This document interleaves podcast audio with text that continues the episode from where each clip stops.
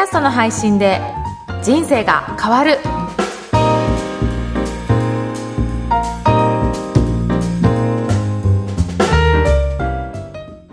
こんにちは、小ラボの岡田です。こんにちは、上田です。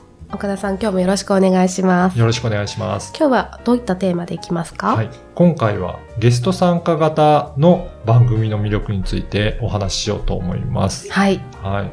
あのー、私のもう一つの番組、経営者の志もそうなんですけど、うんゲストの方をお呼びして、はいそれを番組にしてるっていう、そんなスタイルの番組って多いかと思うんですけど、うんやっぱりこれってすごくメリットあるなと思いますので、うん今日はそんなお話をしたいなと思ってます。はい。で、ポッドキャストの番組を始めるにあたっては、うんずっと続くのかなとか、うん。なんかネタがどんどん尽きてしまうんじゃないかなって思われる方も多いかと思うんですけど、はいこのゲストの番組にすると、うん。基本的には、あの、相手が変わっていけば、はいお話しする内容も変わっていくので、うん。そのネタの心配をする必要はないんですよね。そうですね。はい。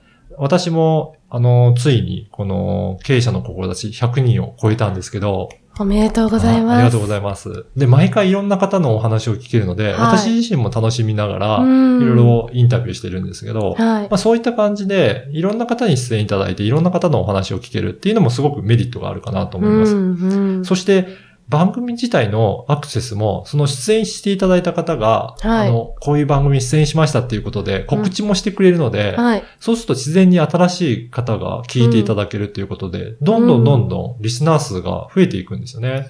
そうですよね。その方の周りのはい。お知り合いとか、こう、ご家族とか聞いてくださるので、はい。岡田さん一人で出ている番組よりも確実にこう、増えていきますよそうなんですね。よ。リスナー数。ではい。実はこの経営者の志も、はい4月末時点ではい3700人の購読者数に突破したのでお、ー3000人？はい。すごく増えていただいて、はいで、聞いてくれてる方が多いなっていうのが印象ですね。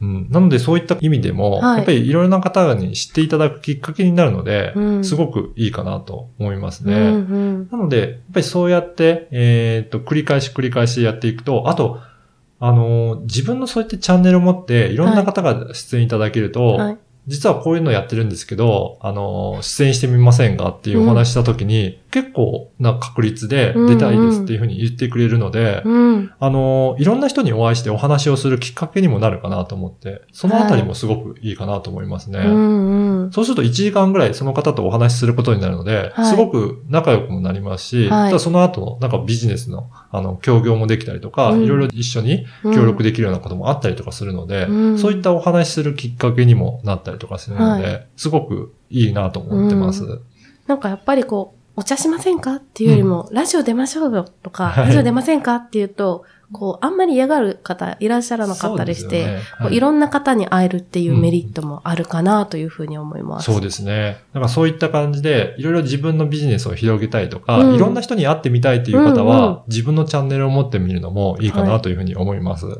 いやー素晴らしい3000人、なんか今勝手に、ああ、昔あった渋谷アックスが、っていうライブハウスが埋まるぐらいだなって思っていて、ね次は武道館かなって思って、ぐらいで。1万人目指そうみたいな感じで。そういう感じでね、増やしていければなと思いますので、はい。はい。それでは今日はゲスト参加型の番組の魅力についてお届けしました。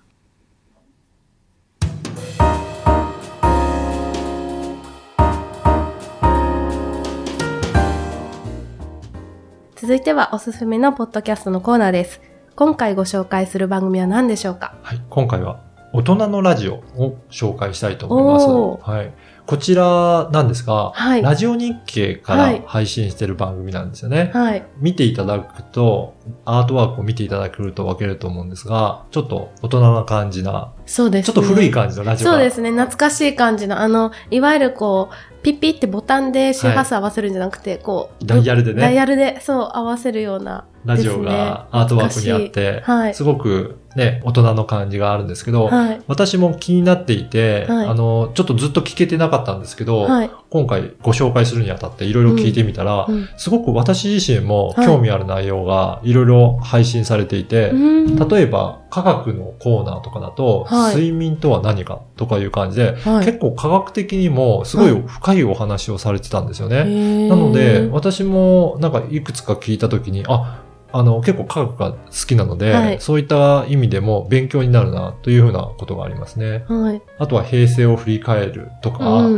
んいろいろ、あの、大学の教授だったりもうん出演されていて、うん。まあ、大人がしっかりと学べるような番組になってるかなというふうに思いますね。大人のための大人のライフスタイルに焦点を合わせた番組なんですね。そうですね。ぜひ、こういった番組で、この番組にもゲストがやっぱり出演されてたりするんですよね。はい。だからそういったゲストとの対談っていう意味では、うん。こういった番組で、専門的なお話しする番組でも、うん。そういった専門的な知識を持った方にゲストにいただければ、はい。自分がその分野知らなくても、その方にいろいろ質問することによって、はい。いろいろ深いお話を聞けるんだなっていうふうには参考になるなと思いますので、うん。ぜひそういった、あの、専門家と話してみたいという方は、うん。前半にお話した、あのゲスト参加型の番組を作って、そういった方と対談をしながら、うん。こういった、あの、自分の特徴ある番組を作ってみるのもいいかなというふうに思いますね。うん。いいですね。しかもあれなんですね、進行役、AI アナウンサーなんですね。そうなんですよ。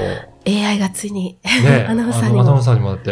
やっぱり聞いてみると、はい。ちょっとやっぱり AI というか、うん。機械が喋ってるような雰囲気で、はい。ちょっと抑揚がないなっていうのは思うんですけど、はい。でも、話の内容を聞くためには、はいまあ、全然、あの、内容は聞き取りやすいかなと思いますね。うんやっぱりちょっと人間じゃないなっていうのはすぐわかるんですけど、うんうんうんでも、ね、こうなるとね、はい。だんだん人間のアナウンサーもはい、そうですね。大変なのかなって思ってきちゃいますよね。最近テレビでも AI アナウンサーはアナウンスをはいしてたりしていますけれども、やっぱりそこは経験だったりとか、その人の人生でしか出てこない言葉っていうところで違いは出るん。じゃないかなとは思います。ね。でもこういったね、どんな音声なのかを聞いてみてもいいかなと思いますので、ですはい。チェックしていただければと思います。